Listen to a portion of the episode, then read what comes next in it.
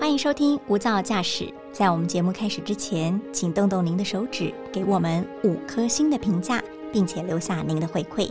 让我们制作更多你喜欢的节目。那今天的节目开始喽！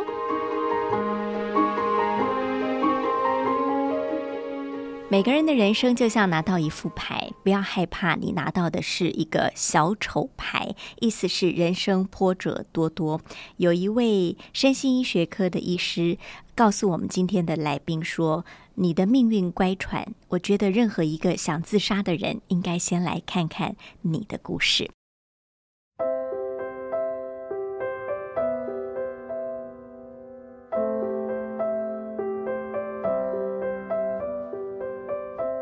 大家好，欢迎收听由大爱新闻所制播的 Podcast《无噪驾驶》，我是陈竹琪。一百种生活创意单元，今天要和您聊聊，不要害怕拿到一手小丑牌。我们今天的特别来宾是自闭儿家庭关怀协会的理事长孙中光，大家都习惯叫他孙爸。孙爸你好，你好，哎非常谢谢孙爸远从台东跑了一趟，到了我们台北的录音室。呃，孙爸，我们先来聊聊您的小丑牌好不好？ 是不是先从您自己开始讲起？有先天性的青光眼，小的时候就不断的在呃替你的眼睛开刀，而直到现在，您的右眼已经完全看不到了。对对对对对，就是小时候我生下来三个月后，父母就发现就发现眼睛不太一样，跟一般孩子不太一样，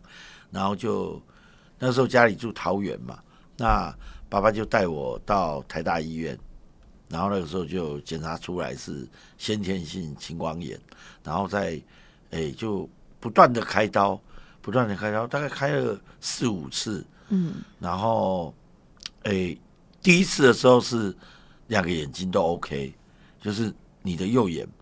虽然模糊，但是不是不是不是像人家那么差，就是你还可以经过矫正可以看到。是然后慢慢的、渐渐的，他的视力就就眼压就一直控制不下来，到然后到小学一年级的时候就又 OK，然后一直到到哪个时候？到三十，我记得是好像三十几岁，嗯三十三岁还三十二岁的时候，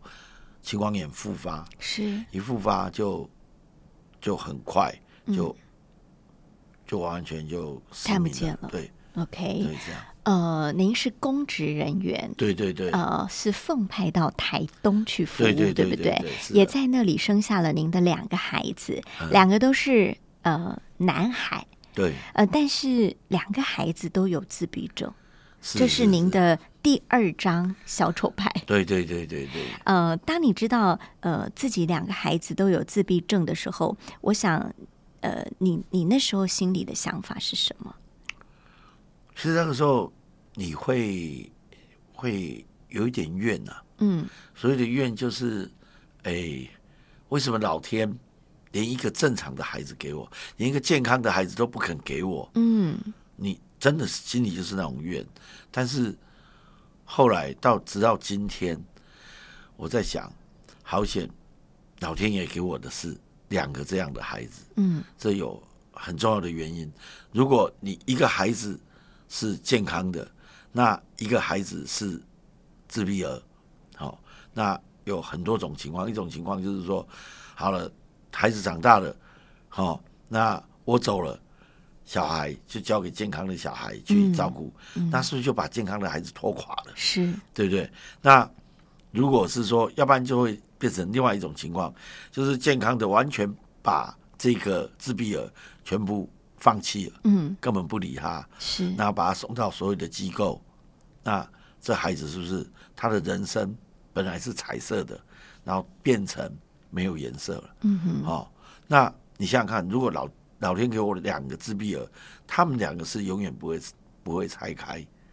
是不是？手足之间对情况相同，反而永远可以在一对起。那最主要诶，它会打消你的贪念，哦。这这真的是很神奇。就是说，当我在做这件事情的时候，因为因为我我没有路了，嗯，我没有路可以走了，那两个孩子要怎么办？那其实我做这件事情，我也是很自私，因为我要照顾我两个小孩嘛，我希望对他们两个有路走嘛。是那那所以，我才会做这件事情嘛。所以人家说我有什么爱，我说我说不要骗人，我说我的出发点就是自私，因为因为但是我发觉，如果要让这两个孩子能够走上去，能够有一条很顺的路，那社会当中不可能说啊你很可怜，我就帮你这两个孩子，对，不可能嗯对，的事嘛。是那我心里就想啊，干脆我们就就把一些家庭状况比较不好的，哦，那也是这样的孩子，类似这样的孩子，我们干脆就反正就是一份力量嘛，就全部都来。那我刚刚讲说为什么会没有贪念，因为两个孩子让我知道说，因为这两个孩子不会用钱，他们没有数字的概念，是你是，留钱给他干什么？嗯哼，你留钱给他，是不是变成，哎、很可能就会变成人家觊亲朋觎好的友。对象，对对对对对是是，那那我反而如果说一个健康一个不健康，我反而会贪，嗯，会把钱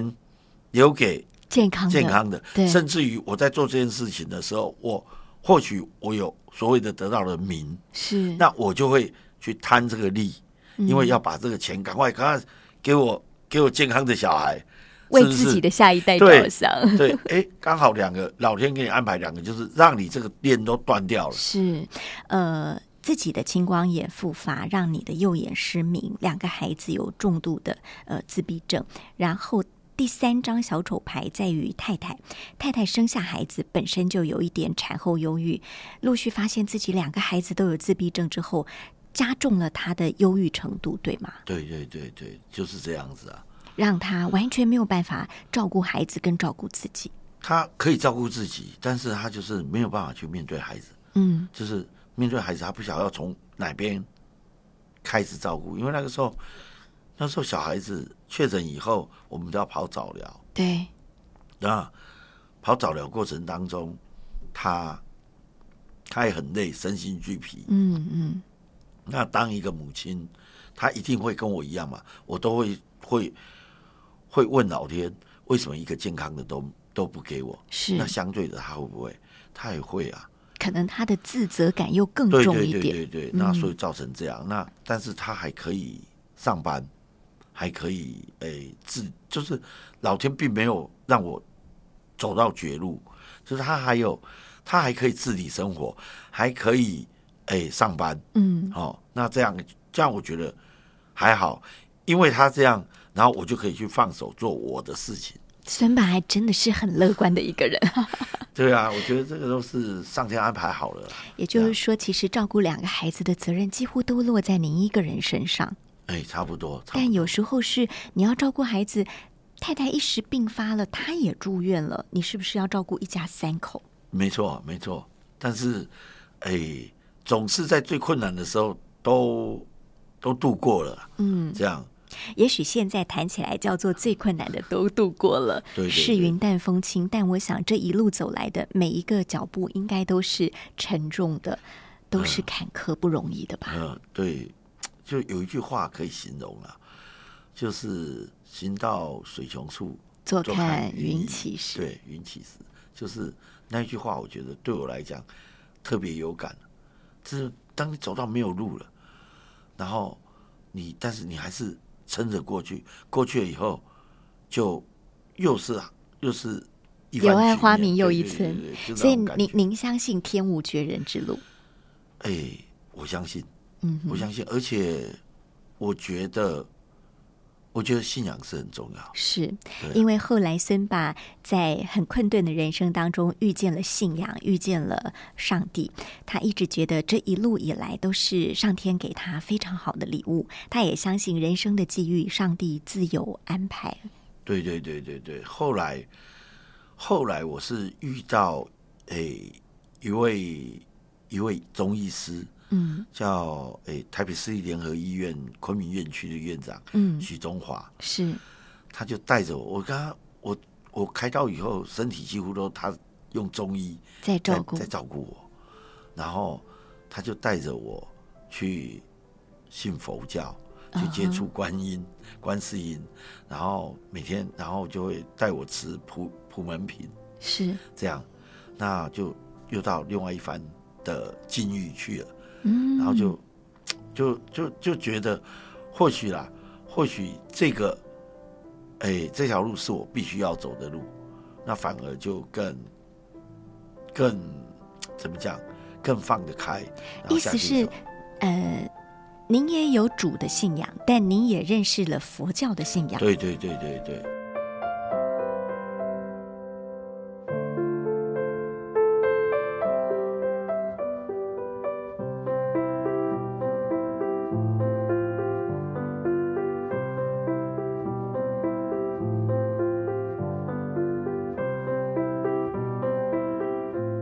刚才孙爸有特别提到，呃，他开刀以后身体都是由这位中医师在调养，所以我们就讲到你的第四张小丑牌，叫做在呃身心的负累这么样的层层叠叠之后，你又发现自己罹患了肺腺癌，对对对，对所以才会去开刀，对不对？对所以当你罹患癌症，医生告诉你说，呃，你的肺里真的长了一颗不好的东西，你当下的第一个念头是什么？会不会是怕我死了孩子怎么办？对你只有想说孩子要怎么办，嗯，孩子还这么小，那个时候小孩一个小一，一个小二，是，然后最重要的是，当太太最困难的应该是那个时候就要面临要去治疗，嗯，然后你也不晓得你，因为总是会怕嘛，对，到底生命还剩多久，你不晓得，因为明天跟无常哪一个先到，你不知道嘛。嗯，然后那那个时候要去要去荣总台北荣总就医，太太忧郁症发作了，嗯，因为她这个打击很大嘛，是，然后她就住院，然后在那个时候很无助的时候，又遇到一个人间菩萨，嗯，他伸出手，阿车爸爸，不要紧，你囡仔用啃弯刀，嗯，好、啊，你也去，你也去，你也去看好身体。嗯，然后我说，我说这一趟去不了多久，我说我去台北不了多久，要一多久？他说不要紧，你得要健康大的，好、啊，偌久不要紧，阿嬷给你带。这个阿嬷就是台东康桥幼儿园的园长秀兰阿嬷，对对对对啊她是你生命中非常重要的贵人。对，就是如果没有遇到他，没有遇到他，可能也没有办法，这群孩子也没有办法走到今天的局面。所以你当时是因为遇到这样的贵人，你鼓起勇气来台北接受治疗。对啊，要不然，要不然你要到哪边治疗？你你你你真的没有没有人可以帮你啊。嗯那所以刚好这阿嬷她愿意承担，那你想想看，要带两个自闭儿，，对，那是多困难的事情。连带两个正常的孩子都不对啊容易了。而且带两个自闭儿又要在家里，又要礼拜六、礼拜天都要都在他家。等于是多了两个对特别的孙子，对对对对不对对？对而且这个阿嬷很令人感动的是，因为她是幼儿园的园长，对所以她把这个孩子也带到幼儿园去，还预先给学校的老师跟孩子们都做足了功课，对让他们知道说，我们将有两个新同学哦，他们很不一样。对对对，当初当初其实我小孩去好几间幼稚园都被退货，是，这种孩子一定被退货的啊、嗯，然后有一次我就是看那个我们地方电台，对然后还播放康桥幼儿园毕业典礼，对，然后就看那个阿嬷就抱着小孩舍不得在那边哭哦，小孩也哭，他也在哭，嗯然后我就说啊，对，就是这一间了。嗯然后我就带小孩去台幼稚园，就阿妈就说说我没有带过自闭儿，但是不能因为他是自闭儿，我们就不让他受教。是是他说：“爸爸，你也受到很多挫折，没关系，来了，我想办法。”就我两个小孩就在就在，他们就接受了，然后在那边他们获得长足的进步。嗯整整在幼稚园幼稚园阶段，他们练了四年，嗯哼。这样所以我想，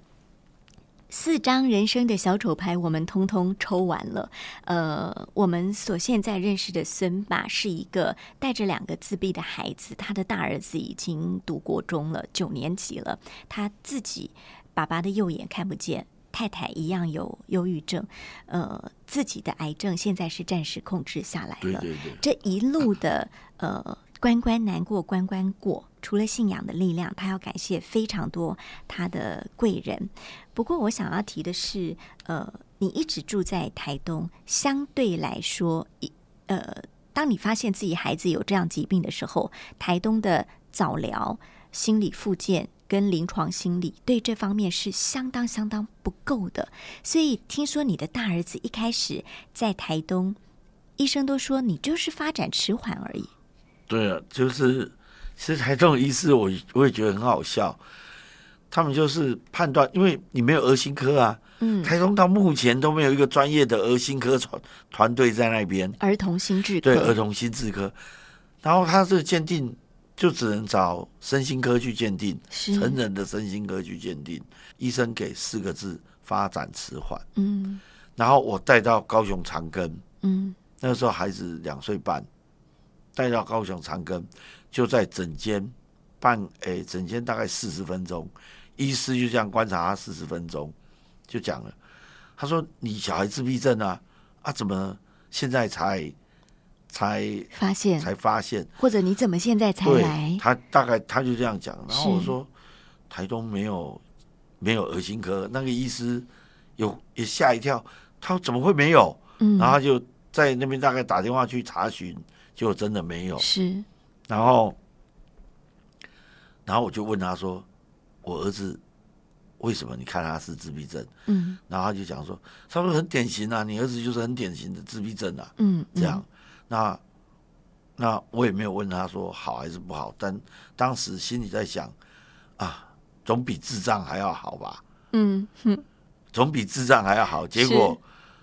自闭症是比智障还要难搞。哦对，因为他们是属于那个他们精神方面的问题比较大，是就是他们的诶、他们的沟通啊，他们甚至于他们没有语言呐、是。这样回过头，我想谈大儿子发现发展迟缓，当时台东没有医疗，所以你每个礼拜都要带他到高雄，用类似住院的方式在那里做心理复健，对不对？对对对对，其实那个时候很惨啊，医生都已经安排好说哪个时候要住院了，结果遇到八八风灾，是，结果遇到八八风灾，那南回铁路、南回公路都断了断了，断了，结果那个因为后面排队的很多啊，嗯，就是后面要排的日间住住院的孩子很多，对，那医生他也受不了这种压力，然后就跟我讲说，你不能再请了，你一定要设法过来，你不能再请假延后住入院，哦，因为那个叫日间住院。是是，就我我我想完了，这个这怎么办？我就从从台东，台东开出发花莲，然后宜兰、台北，一直到高雄。自己开车，对自己开，然后小孩子就坐在驾驶座旁副驾座的那个，我用一个儿童安全椅包着是尿布，嗯，就这样一路开。你意思说你要从台东到高雄去住院，为了孩子的复健，对但是八八风灾让南回铁路断了，这等于是断了你的一条生路。对对对你对必对，须要从台东绕，几乎是环岛一圈，再到高雄对，去。总共开了十几个小时，还在还在，我记得还在休息站停下来睡觉，太累了，很累，真的很累很累是孩子也跟着你一起这么累，啊！孩子孩子那个时候那个时候孩子是属于比较没有感觉的啊，哦但是因为他自闭症的关系，他的他的触觉什么，他是属于一种很安静的，很就是不会吵不会闹的那样子、啊。嗯嗯，嗯那那小时候的自闭症，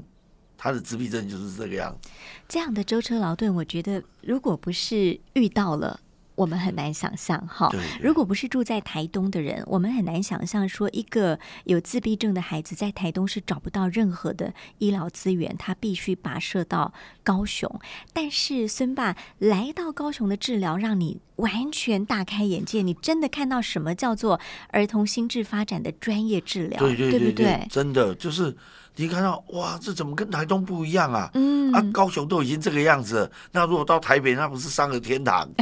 是不是？所以孩子的呃住院型的治疗是星期一到星期五你们都住在医院里头，对对对对然后对参加各种课程。对，各种疗程这样。啊然后孩子也因为这样，终于开口说话了吗？对对对对对对，就是到他，他，他原本都不会讲话，嗯然后到那边开始就会，就会，就会讲很短的叠字啊，啊，就是叠，就是讲那个就是大概三个字以内的话，是会叫爸爸妈妈还吗？不会，都哦还不不会。会。然后 OK 他整段句子是哪个时候出来？你知道，嗯是他从那边回来以后，然后去康桥幼儿园，是然后康桥幼儿园每天都在放唐诗嘛，他们都要背唐 诗。然后有一次洗澡的时候，嗯他突然讲二十个字，唐诗吗？对，就是背唐诗给我嗯听你。说“白日依山尽”这样子对对吗？哦对对，黄河入海流，欲穷千里目，更上一层楼。你是说他完整的他讲完出整的讲出这来20，个而且字没有停顿，那？OK，就表示什么？表示他语言能力是有。嗯那个时候我就哎，最起码还会讲话。被启发了。对对对对对嗯，就是完完全全不一样的治疗。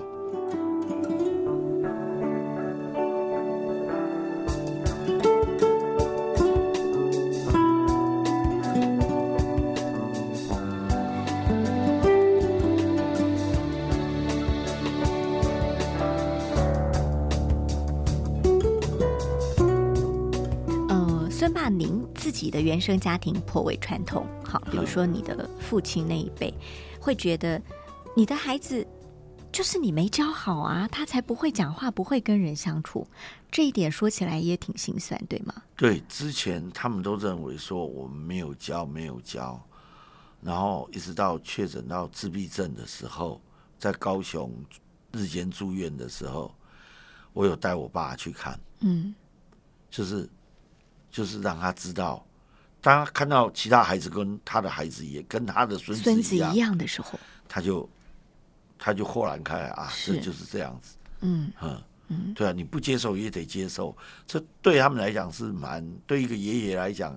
也是一件很残酷的事情啊。呃，但是如果我们的听众有一些家庭会发现这种，呃，你因为不了解孩子的疾病，所以你误以为是。他的爸爸妈妈没教好，嗯或你误以为是呃上辈子做了什么坏事，对孩子才会报应成这样。我们也希望你今天听到节目的时候，能够理解，呃，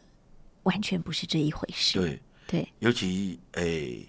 受到上一辈在责怪的时候，你可以用这个方法，你就把爷爷爷爷奶奶带去，带去看他怎么治疗，带然去后看其他的看孩起子，嗯对对对，他就就能够去接受这样哦子。访谈一开始的时候，孙爸曾经用孩子的彩色世界来形容哈对。呃，我知道你的两个孩子都非常爱画画，嗯然后媒体也报道过很多次，你的对对家、墙壁、地板，所有能画的地方都被他画满了。对，还被还曾经被一个摄影师叫黄家，他把它拍一拍拿去法国展览，嗯这样。嗯，就是我也不知道他们那个是艺术还是什么，因为我很外行，我根本不懂。我们看不懂的东对我西，们但在看不艺术家对眼对光对里他是们不同凡响对的。对对，他们就说哦，这个我记得黄家跟我讲说，哎，他们学校的老师说他们的艺术程度超过超过。哎，已经超过他们这些这批在学在艺术学院学嗯，里面的学生，这样、超过他们。所以，我们真的是看到，呃，自闭症的孩子，他有他呃外人所难以理解的天赋。哎，不，不能这样讲，不能说每一个都这样。嗯啊，像我，像我，我我我的看法啦，哈，是，我的看法，这个东西不能当饭吃，你不要去误解，误嗯解说、啊，他有他有天赋，是嗯有怎样，然后就觉得、啊，就让他这样子。其实你要想哦，能够能够画画自，能够画画，能够弹钢琴，能够玩音乐的自闭儿自闭儿很多，但是有多少的小孩是靠这个吃饭？没有，懂，真嗯的所以没你有不能因为他好像有这么一方面的天赋，你就认为他将来也宏图大展是对，有然后机你会就的。你就变成迷失在那那里面。是，然后到有一天，到有一天他你发觉到他没有办法靠这个吃饭的时候，没有办法靠这个谋生的时候，嗯，一切都太慢了。你会非常的对茫然，对，你会茫然，然后你会当他学校踏出学校以后，嗯，他的人生在哪里，有没有做好规划？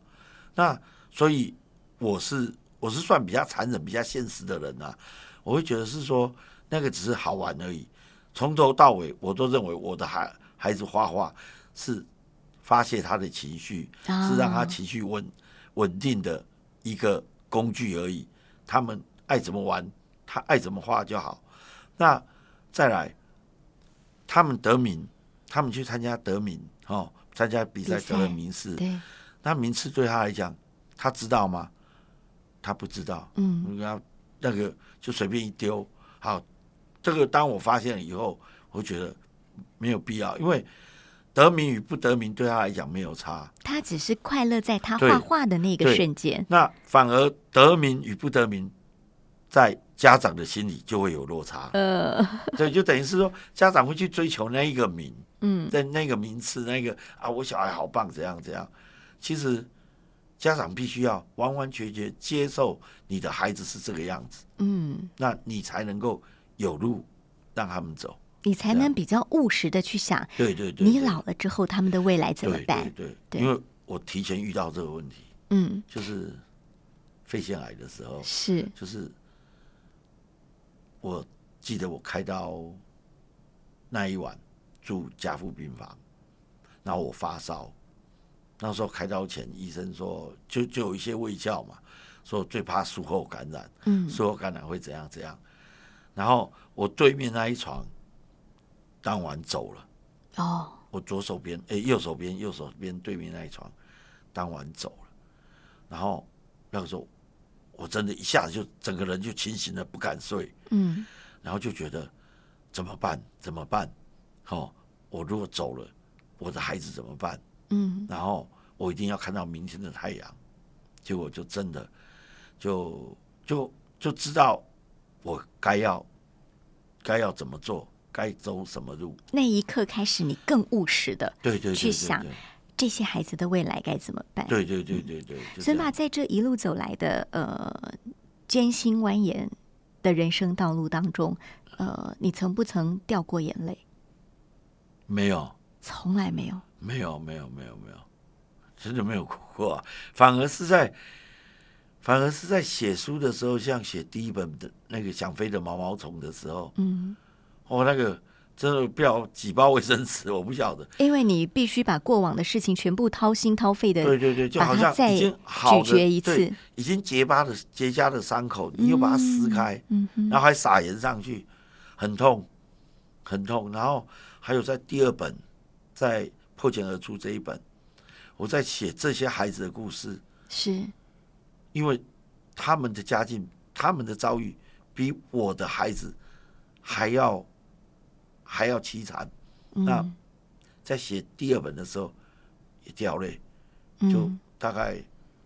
就这两次吧。其他的时候，你用什么样的方式去跨过自己心里非常难堪、非常沮丧或非常挫折的时候？你没有时间让你去想这些呢，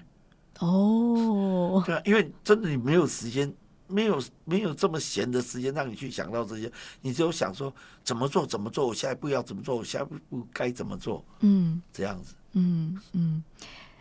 那一路这样走来，你会有想要放弃过吗？就是说，算了算了，我我我真的做不来了，我真的办不到。没有，我没有想过呢，因为因为如果我做不来，那我的孩子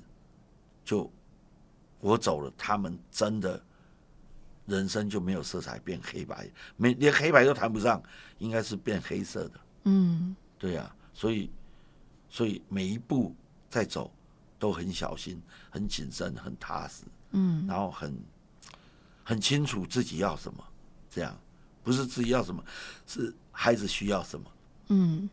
嗯，这样其实我之所以会一直问孙爸这个问题，是因为我在书上得知孙爸在呃，不管是创办自闭儿家庭关怀协会，或者之前呃有一个呃小小的手作坊的时候，都遇到很多挫折，家长也不谅解，或者是他的身边的人也不谅解他，甚至因此赔了很多很多的钱。所以我想，对于孙爸能够走到今天，不只是要应付他手中的四张小丑牌，他还要面对很多呃排山倒海而来，你从来没有办法预演的一些呃沮丧的事情。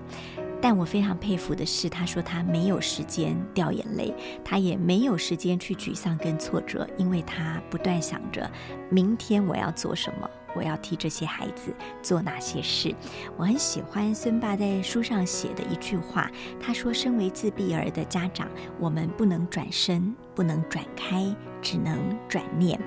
我们要学会转山、转水、转动未来。”这是森爸的故事，也是他人生拿到四张坏牌，但是他还继续勇往直前的故事。在下一集的节目当中，我们要跟您聊，呃，这两个自闭的孩子曾经救了孙爸两次，还有一个二十一岁才开口说话的自闭孩子的故事。谢谢您收听今天的 Podcast《无噪驾驶》，也谢谢森爸分享了自己的故事。谢谢我们下次再见。